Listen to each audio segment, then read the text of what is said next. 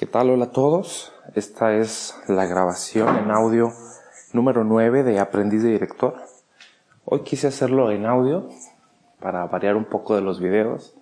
De hecho, a mí en lo personal me gusta mucho más el audio que el video.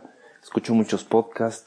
Siento que tener que estar viendo el video, tener los ojos sobre la pantalla y no poder estar caminando o, o haciendo otra cosa, y bueno, de eso es lo que quiero hablar el día de hoy, de cómo somos diferentes en un equipo de trabajo, en una familia, en la sociedad. Vamos a hablar de las personalidades. Déjame ver también el resto de los temas que tengo aquí para el día de hoy. Ah, gracias por el feedback de que no diga tanto la palabra tema. Van dos. Episodio número 9. Voy a hablar de cambios, personalidades, balance emocional, estado de resultados y aprovecha tu potencial. Wow, esta semana estuvo muy diferente a otras, un poco compleja. A los que me han seguido en los ocho episodios anteriores, les ofrezco una disculpa en serio, muy sincera, porque no estuve grabando diario. Tuve días muy pesados, no quiero que sea excusa, compartirles lo que se vivió. El sábado tuve un día fatal, de esos de que nada te sale bien, me peleé con muchas personas, pero era asunto mío, yo, yo traía como acumulado muchos, muchos asuntos que afortunadamente ya, ya los trabajé, ya los saqué, sobre todo asuntos personales. Les voy a contar uno de ellos, de que adoptamos a un perrito, un perrito de unos ocho meses, y bueno, mordió a mi papá, y eso me hizo como que cerrar un círculo de, cosas que tenía que pensar y, bueno. Y eso lo platico porque la vida del trabajo, la vida del, del alto rendimiento, etcétera, pues no está alejada de la familia. Y ayer lo estaba platicando, nada más triste que una persona aparentemente exitosa, pero que en el fondo, pues, hay problemas muy fuertes de drogadicción, adicciones, eh, problemas con su familia, odios, y no quiero señalar a nadie. En mi familia, pues hay mucho de eso, o sea, no, no estoy apuntando a terceros, empiezo conmigo mismo, empiezo con mi familia. Y creo que la oportunidad está en, en uno. Eh, platicando mucho con mi esposa, pues familiares muy lejanos, es decir, no padres, abuelos, sino tíos del primo de un familiar político, pues tienen sus asuntos, sus, sus pasados y etcétera, y eso a nosotros, a nivel profesional y personal, pues no nos debe afectar. Creemos que la familia son los cercanos, con los que convives, los que están, y esa es tu, lo que la vida o la providencia o lo que tú quieras ponerle de nombre, te da para empezar y para progresar y hacer tu, tu legado, tu destino, tu camino, tu historia. Bueno, eso fue el lado personal. Me gusta compartirlo porque pues detrás de cada atleta, de cada empresario, hay personas. Definitivamente yo creo que sí hay personas.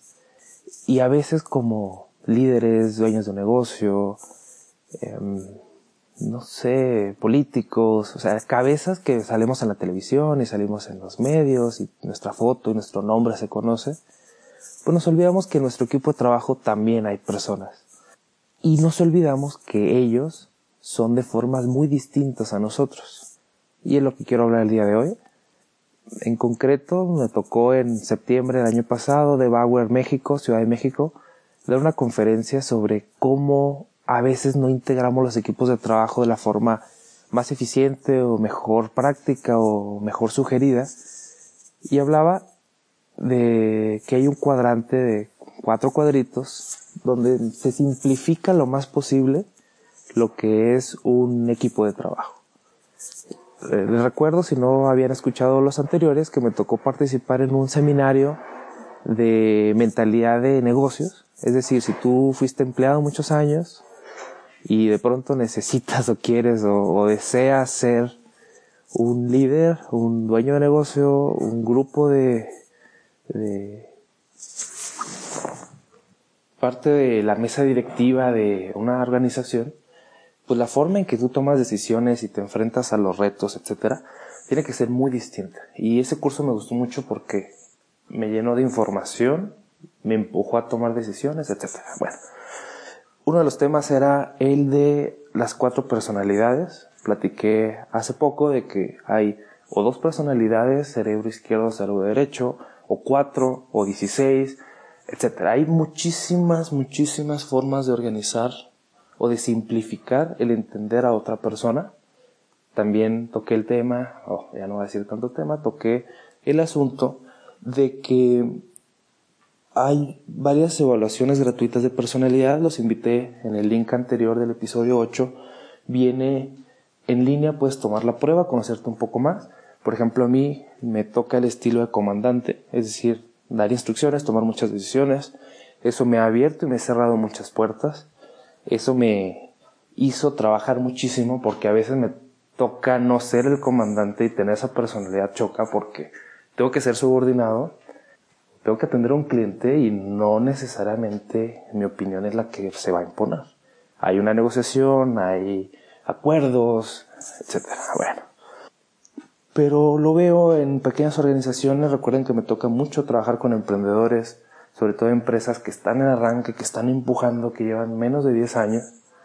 Y es algo que veo muy seguido, que veo muy común.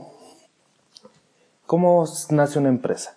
Somos dos ingenieros o dos artistas o dos licenciados en distintas áreas, contadores, financieros, etc. La profesión que tú quieras, dos personas o tres personas nos juntamos e iniciamos algo por nuestra cuenta. ¿Y qué es lo que ocurre? Que está desbalanceado el equipo, el equipo de dueños, el equipo de trabajo, son solamente personas de la misma profesión y generalmente las profesiones están asociadas con formas de ser y con personalidades. Voy a hablar mucho de estereotipos, pero es para ejemplificar. El ingeniero en sistemas le gusta estar todo el día sentado frente a la computadora y no socializa mucho la persona de ventas no le encanta realmente trabajar mucho, sino más estar hablando y estar haciendo llamadas. El director general es un negrero que solamente está buscando aprovecharse de la gente y exprimir al máximo a las horas en que trabaja cada uno. Son estereotipos, solo es para ejemplificar. Pero en el fondo tiene algo de cierto. Y eso lo modelan los expertos, personas que han investigado eso por mucho tiempo, de que cada personalidad, cada uno de nosotros, tiene un modelo cerebral con el cual nos sentimos más a gusto, con el cual nos sentimos más identificados. Y sí es cierto, pones a una persona que no le gusta estar pensando de forma lógica a programar y se vuelve loco. A mí me pones a hacer, no sé, contabilidad, balances financieros, a leer leyes, y no, no, no, no es mi, mi pasión, no me encanta estarlo haciendo, lo hago por una serie de necesidades. Y también pasa algo muy curioso, porque no solamente es en el trabajo que preferimos, sino también en la forma en que nos gusta que nos hablen. Vamos a, a, ver, a ver algo, eh, checa algo junto conmigo, revisa algo junto conmigo. ¿Has visto personas que cuando hablan se mencionan o o a sonidos o a visión o a gestos. Mira, a ver, por ejemplo, cuando alguien al final te dice, te mando un abrazo. Un abrazo es algo físico, es algo tangible. O alguien dice, hace mucho que no te veo. O nos vemos luego. O gustan hablar contigo. ¿Te fijas cómo ver, hablar, abrazar se refieren a la vista, a escuchar o a tocar? Y eso se refiere a que cada uno de nosotros tiene formas distintas de comunicarse, de transmitir emociones, de transmitir acciones. Entonces empezamos con que hay lo kinético, que es decir, tocar, moverse, sentir físicamente. Está ver y escuchar, perdón, está ver y está escuchar. Son los tres básicos, digamos. Les había mencionado al principio que me gusta mucho más hablar, escuchar, mm, compartir por medio del audio.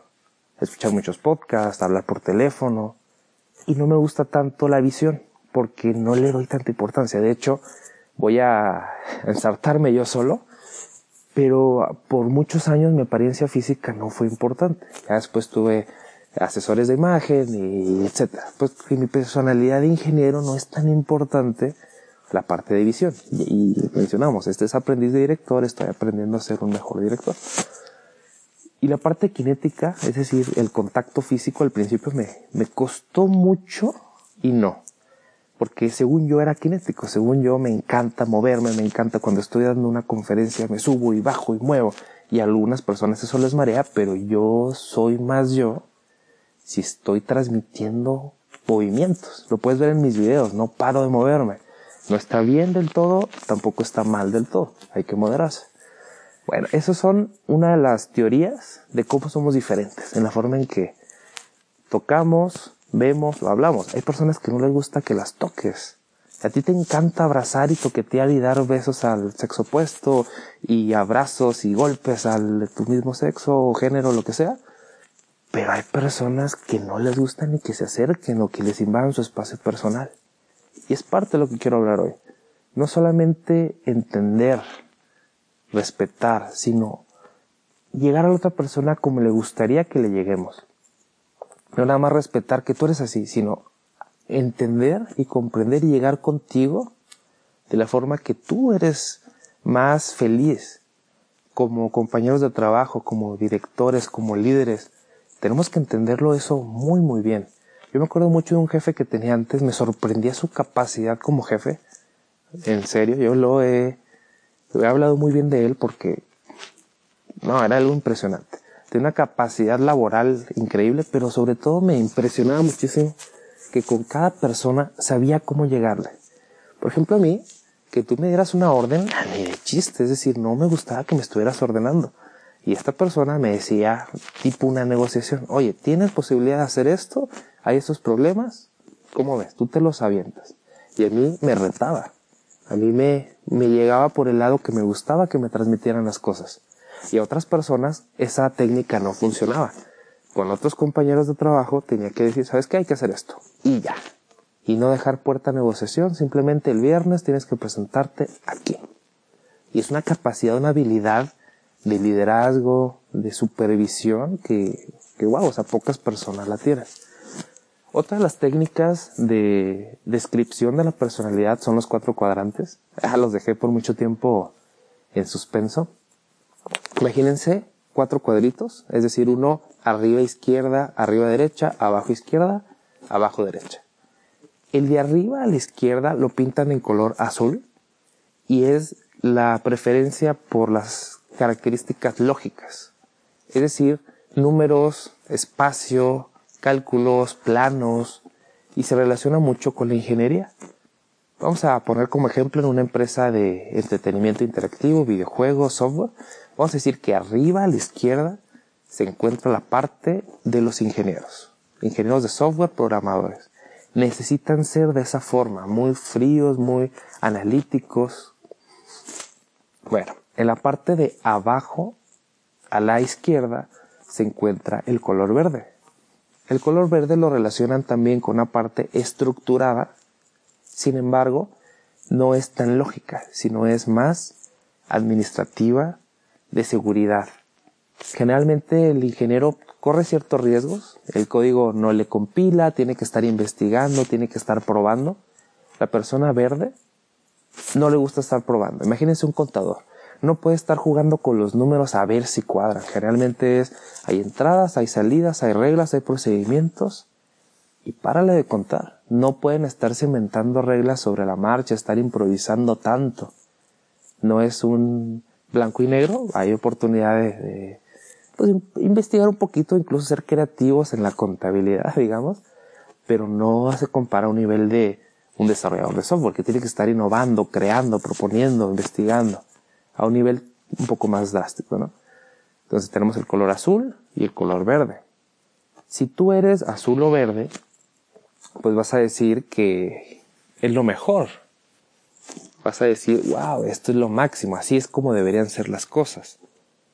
Pero imagínense, yo por ejemplo a nivel personal, yo soy más azul y mi esposa es mucho más verde. Y tenemos una cantidad de conflictos que no te imaginas porque las formas en que nos gusta ser, comportarnos, trabajar, actuar, tienen bases distintas. A lo mejor a ella le gusta mucho la seguridad, a mí me gusta la emoción, el riesgo, pero al mismo tiempo lo estructurado. que estemos en el mismo lado, en el lado analítico, definitivamente nos ayuda a entenderlos un poco mejor. Les voy a platicar ahora el lado derecho. No hay analítico, hay sentimientos, hay emociones, hay corazonadas. Imagínense, el lado derecho, arriba, es el color amarillo. Y hablamos de las personas altamente creativas. Es decir, pueden innovar, pueden soñar, pueden planear a futuro. Y en el lado derecho abajo se encuentran las personas color rojo, altamente sociales, vendedores, te convencen, te transmiten emociones, te interaccionan contigo para que logres algo. Y yo sé que el diagrama mental puede estar un poco complicado, pero voy a hablar ahora de los opuestos. En una esquina están los azules, los ingenieros, los lógicos. Y en la esquina contraria están los sociales. Hasta tiene un poco de, estereotipo, ¿no? Las personas altamente lógicas tienden a ser antisociales y las personas sociales tienden a ser antilógicas. Generalmente las personas rojas le dan el gusto a la gente. En cambio las personas lógicas siguen un reglamento. ¿Sabes qué? En tal reglamento dice que las cosas tienen que ser así súper cuadrado. Y el rojo negocia, habla, transforma la realidad en torno a las personas, generalmente para darles gusto. Y en el caso de los creativos y de los seguros, es decir, color amarillo son creativos y seguros son los verdes, imagínense cuánto chocan. La persona verde, la persona contable, no quiere transformar su realidad, solamente quiere hacer las cosas como ya están establecidas, no es bueno ni malo. Y la persona creativa rompe reglas, se brinca leyes para lograr sentirse bien. Cada uno, fíjense cómo somos complementarios, cómo somos diferentes. Y sin embargo, en una empresa de cuatro personas a una de 500 personas, es necesario entender que por lo menos esas cuatro personalidades se dan. Y ahora yo quiero platicar también de algo que son la adversión a la seguridad. Y es algo que se ha platicado muchísimo en, en videos, en conferencias. Los perfiles administrativos, por supuesto que van a querer más seguridad, van a querer un sueldo fijo, no quieren sueldos variables, no quieren meterse en broncas por su personalidad. Sin embargo, es bueno que tengan participación en los resultados de la empresa, definitivamente sí. A lo mejor ellos desean un, horario fijo, no quieren estar batallando. Y tal vez se alinea las necesidades o no de la empresa. Sin embargo, fíjense, esto me hizo pensar muchísimo cuando tomé el curso. Los gerentes generales deben tener un balance de las cuatro. Los directores deben tener una predominancia mucho mayor a la parte creativa y un poco a la parte social. Entonces, si tú intentas balancear tu empresa, estás pensando como un gerente general. A lo mejor en el inicio de la organización está bien, pero cuando tú quieres dirigir, es necesario que alimentes muchísimo tu parte creativa, pero sin olvidar que tienes a otras cuatro personalidades. Y yo veo, muchos directores son altamente creativos y están innovando, están pensando futuro, pero se olvidan que su equipo desea sentir seguridad, desea sentir libertad lógica y creativa, desean sentir una parte social. Y cuando ves una organización donde no hay ambiente social, donde no hay seguridad, donde no hay una posibilidad de ser lógicos y estructurados, sino todo es creatividad y todo es soñar y todo es el futuro, se desbalancea un poco y las consecuencias pueden ser muy, muy, muy variadas. Lo que nos lleva a la siguiente parte de esta misma conversación, que es el cambio wow, el cambio es algo increíblemente complejo de manejar. Hay talleres, hay cursos, hay seminarios sobre cómo administrar el cambio y por sí mismo es algo muy complejo. Es decir, yo conozco a pocas personas que sepan administrar el cambio de una forma o eficiente o esperada. Les quiero platicar una historia. Trabajé en una organización internacional y los primeros años fueron muy emocionantes. Yo estuve muy contento hasta que hubo una auditoría y los dueños de la organización en otro país dijeron México no está en la mejor situación. Eso ya lo sabe todo el mundo, no estoy revelando nada que no, que no se sepa. Y el asunto es que dijeron queremos cambiar las cosas como funcionan en México. Y de ahí empezó una cascada de cambios increíblemente complejos. Para empezar, Cambiaron a los directores mexicanos por directores europeos. imagínate, vienen dos europeos, bueno, varios europeos, entre ellos uno general y uno de la división donde yo trabajaba, y empezaron a hacer una cantidad de cambios increíbles. Cuando el humano, las personas se enfrentan a cambios, genéticamente, biológicamente, no estamos preparados para eso. Liberamos una cantidad increíble de adrenalina y ya no somos nosotros. Estamos calientes, como se dice popularmente, y empezamos a tomar decisiones nada racionales, muy emocionales y es un descontrol total. ¿Qué empezó a suceder en la organización? Llegó el jefe a amenazar, a decir, las cosas no están como yo quiero, yo soy, voy a poner una expresión mexicana, yo soy don chingón, así te recibió en su oficina, sabes que yo tengo toda la experiencia del mundo, tú eres nada, y estás amenazado, si no haces lo que yo quiero, pues a la calle, así decía literalmente. Y bueno, a lo mejor desde acá, tú, me, que me estás escuchando, pues tú dices, oye, no, no es lo más adecuado, pero tal vez para esta persona era lo que tenía que hacer. Es decir, quiso imponer una filosofía europea en un país mexicano. En retrospectiva, pues no fue lo más adecuado. ¿Qué sucedió? De que la mitad de la plantilla de trabajadores se salió. Así de sencillo, sobre todo los más jóvenes tuvieron oportunidad de cambiarse de empresas y los más veteranos tal vez no tuvieron esa oportunidad y se quedaron. Pero de ahí fue una cascada de, de decisiones y de situaciones que fueron provocando muchísimo estrés y la empresa tardó más o menos un año y medio en recuperar su capacidad de producción. Ahora bien, ese cambio se tenía que hacer muy seguramente sí. La empresa no estaba en las mejores condiciones y tuvo que, de hecho esta persona vino solamente algunos años a limpiar la casa. Es decir, estoy analizando el problema desde la perspectiva del trabajador y desde la perspectiva de la alta dirección. Siempre sugiero que cuando hay un problema, intenta verlo por lo menos de esas dos partes. Como que tú salte un momento del papel que te toca desempeñar y bájate por un instante a las personas que estás afectando, a las familias. Es decir, no vas a dejar de ser tú y cumplir tus responsabilidades, pero por lo menos considera todo el panorama completo, ¿no? Entonces ya, ya analizamos el punto de vista de las, de las personas, de los empleados. Ahora vámonos a la alta dirección tenía que tomar esas decisiones, tenía que limpiar la casa. Sin embargo, la forma en que lo hizo fue demasiado brusca y en lugar de solamente sacar a las personas que quería, se terminó yendo personas también con mucho potencial y personas que estaban haciendo bien su trabajo. De hecho, yo diría que se quedaron más las personas malas que las personas eficientes. Y sobre el cambio hay muchísimas estrategias y muchísimas cosas. Solamente voy a resumir un libro que, menciona una herramienta que a mí me encanta. Cada vez que tengo posibilidad de mencionarla, la digo porque me gusta muchísimo, que es la metodología Switch del libro Cambia el Switch, cómo hacer cambios, cómo provocar cambios que parecen imposibles. Y menciona tres elementos. El primer elemento sería el jinete, es decir, la parte racional, la parte de entender, lo que estás queriendo lograr. Y recuerden en episodios anteriores que habíamos platicado del qué, el cómo y el por qué.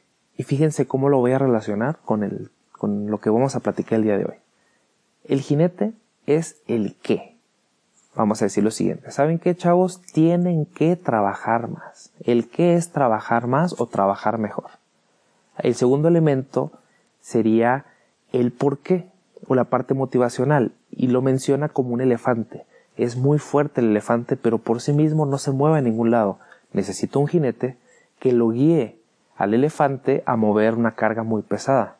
Y se relaciona con la pregunta de el por qué. Cuando tienes un por qué muy fuerte, tienes una voluntad de hacerlo y logras las cosas. En el caso del, de la empresa a la que mencioné hace un momento, el por qué no era muy claro tienes que trabajar mejor, tienes que echar más ganas. Oye, y el empleado dice, o el, equipo de trabajo, ¿y por qué? ¿No me estás pagando más? ¿No me estás motivando lo suficiente? ¿Por qué quieres que le eche más ganas por la misma paga o por las mismas condiciones? Y este líder no supo transmitir bien el por qué. Y el tercero, de la metodología para provocar cambios que parecen imposibles, es el cómo. y lo menciona como el camino. Es decir, tienes un jinete con un, sobre un elefante, el qué es muy claro en guiar ese por qué hacia algún lado, pero el camino es muy importante y generalmente las pequeñas empresas, las pequeñas organizaciones, se nos olvida completamente el camino. El camino es responsabilidad de los líderes, de poner las condiciones ideales para que la persona camine por ahí. Y hablamos de metodologías, procedimientos, de estructuras, condiciones, para que ese jinete y ese elefante, la parte racional y la parte irracional, vayan de la forma más fácil posible. Entonces, cuando queramos hacer un cambio que parezca imposible, como líderes tenemos que poner primero todas las condiciones de, de cambio. Es responsabilidad nuestra, no es de las personas.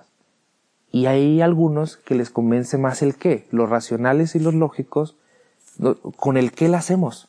Necesitamos crecer en un 100%. Inmediatamente entendemos de qué se trata pero las personas sentimentales hablamos de los colores amarillo y rojo, si no les llegas completamente al porqué, aunque sepan lo que tienen que hacer, no se van a mover, no van a mover su voluntad. En general hay, excepciones. Y finalmente, si como líderes no ponemos las condiciones completas del cómo, se van a enfrentar a muchísimas complicaciones. Este libro me encanta, te recomiendo que lo leas. Sinceramente, es de los que más recomiendo y de los que más me gustan vienen ejemplos muy, muy, muy concretos. Te voy a poner un ejemplo del cómo. En un cine hicieron varios experimentos poniendo primeramente el cómo, el por qué y el qué. Y dijeron, eh, pusieron en un cine un comercial. Y en ese comercial primero decían el qué. Comer en exceso provoca obesidad. Y la gente seguía comiendo igual. Después dijeron el, el ¿Por qué? O llegaron a la parte sentimental y pusieron unas personas con una enfermedad del corazón y les daba un infarto y, y se murieron o algo así por cuestión de comer en exceso y tener obesidad. Tampoco funcionó. Lo que hicieron después fue que les dieron paquetes de palomitas. Las personas que les dieron el paquete de palomitas chico se comieron solamente las que cabían en el chico y las personas que le dieron un paquete más grande se comieron todas las del paquete grande. Simplemente dijeron, si tú cambias el empaque, si tú cambias el envase, vas a comer hasta el tamaño del empaque. No es una cuestión de conocimiento ni una cuestión de voluntad. Simplemente con que tú le pongas condiciones diferentes, el cambio se realiza. Otro ejemplo un poco más sencillo es de, de la cuestión de la leche. Dijeron, si tú consumes leche entera, tienes más enfermedades y, puedes engordar.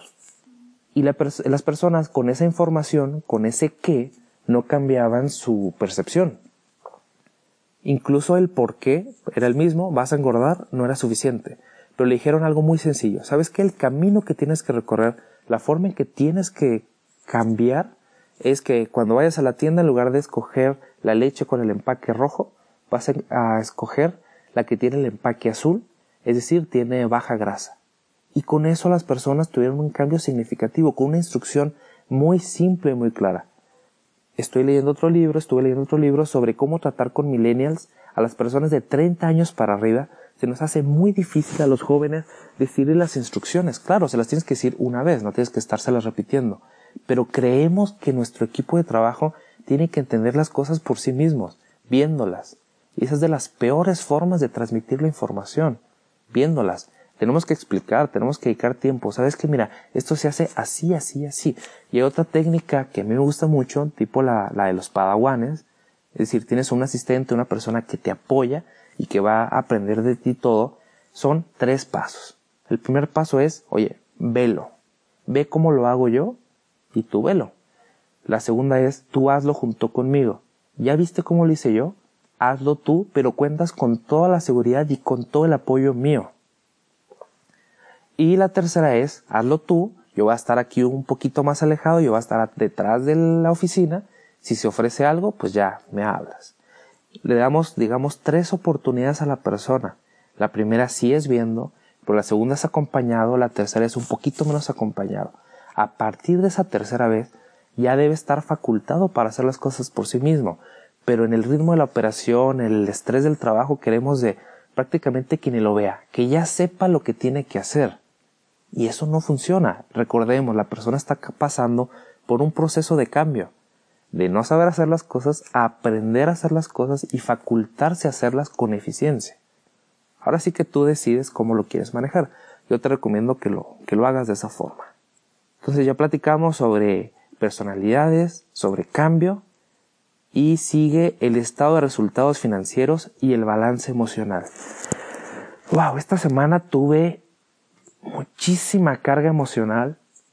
Me peleé con algunos, pues no fue pelea, a mí me encantan las peleas, de hecho entrené artes marciales y me gusta ver el box, me gustan las peleas, la verdad sí me gusta.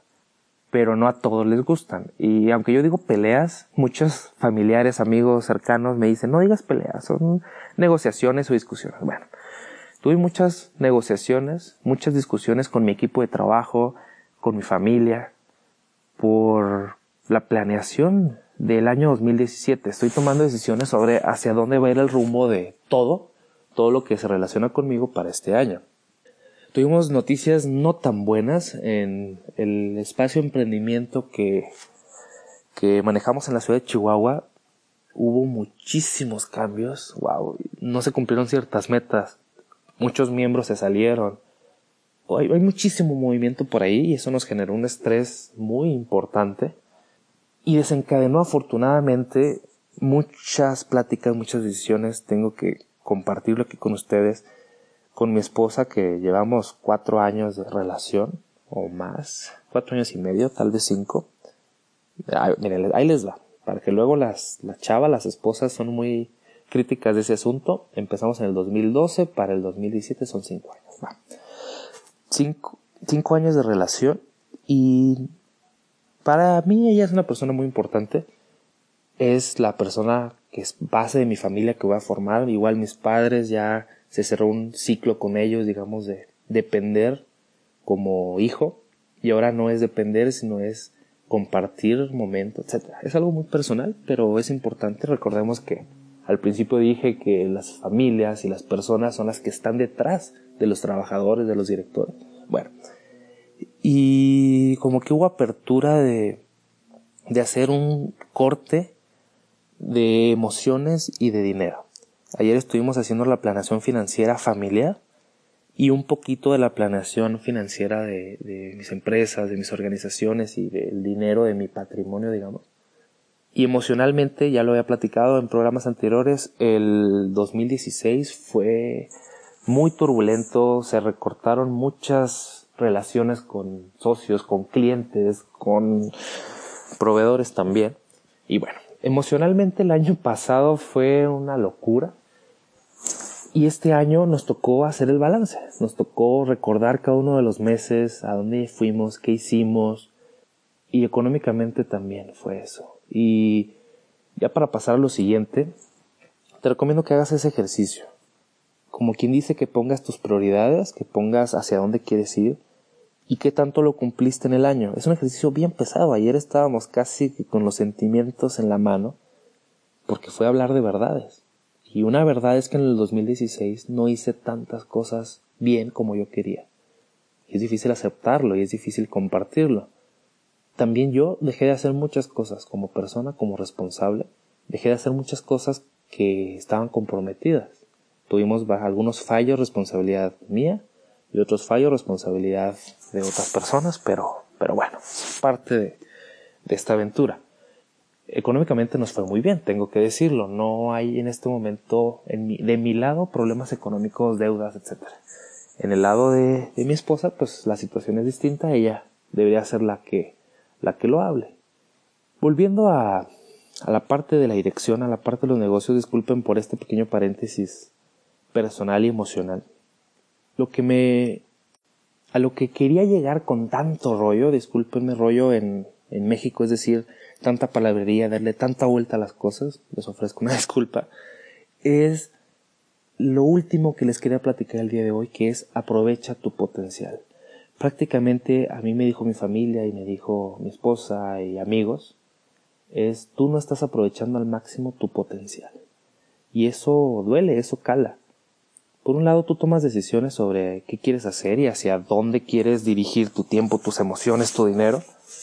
Y por otro lado, quieres exprimirlo al máximo y finalmente no. Me voy a explicar nuevamente.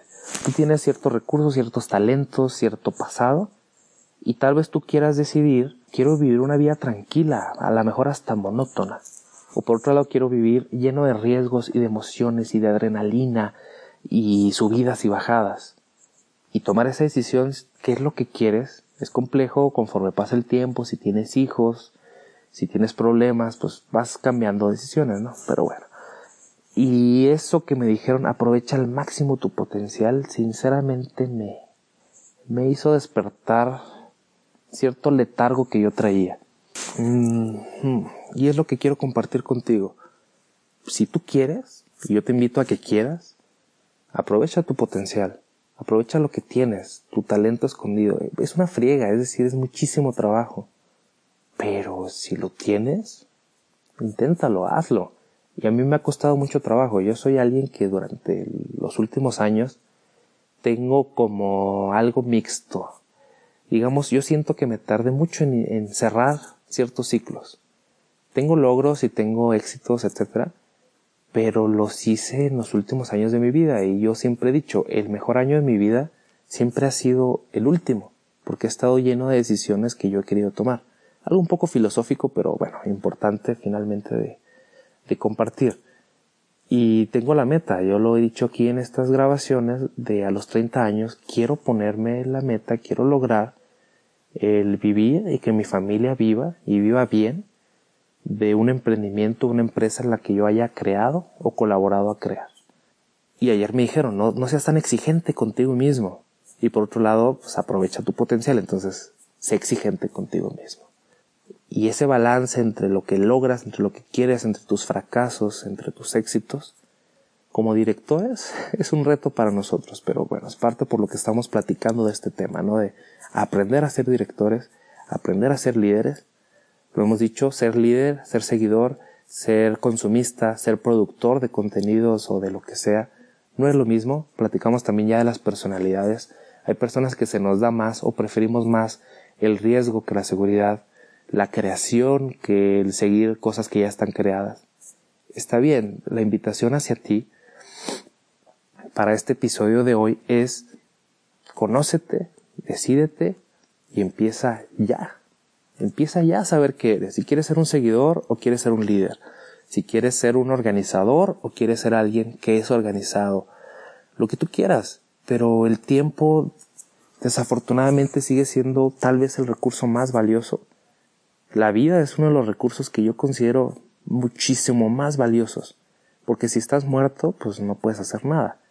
Estando vivo se abre una ventana de oportunidades, de emociones, de todo lo que platiqué el día de hoy.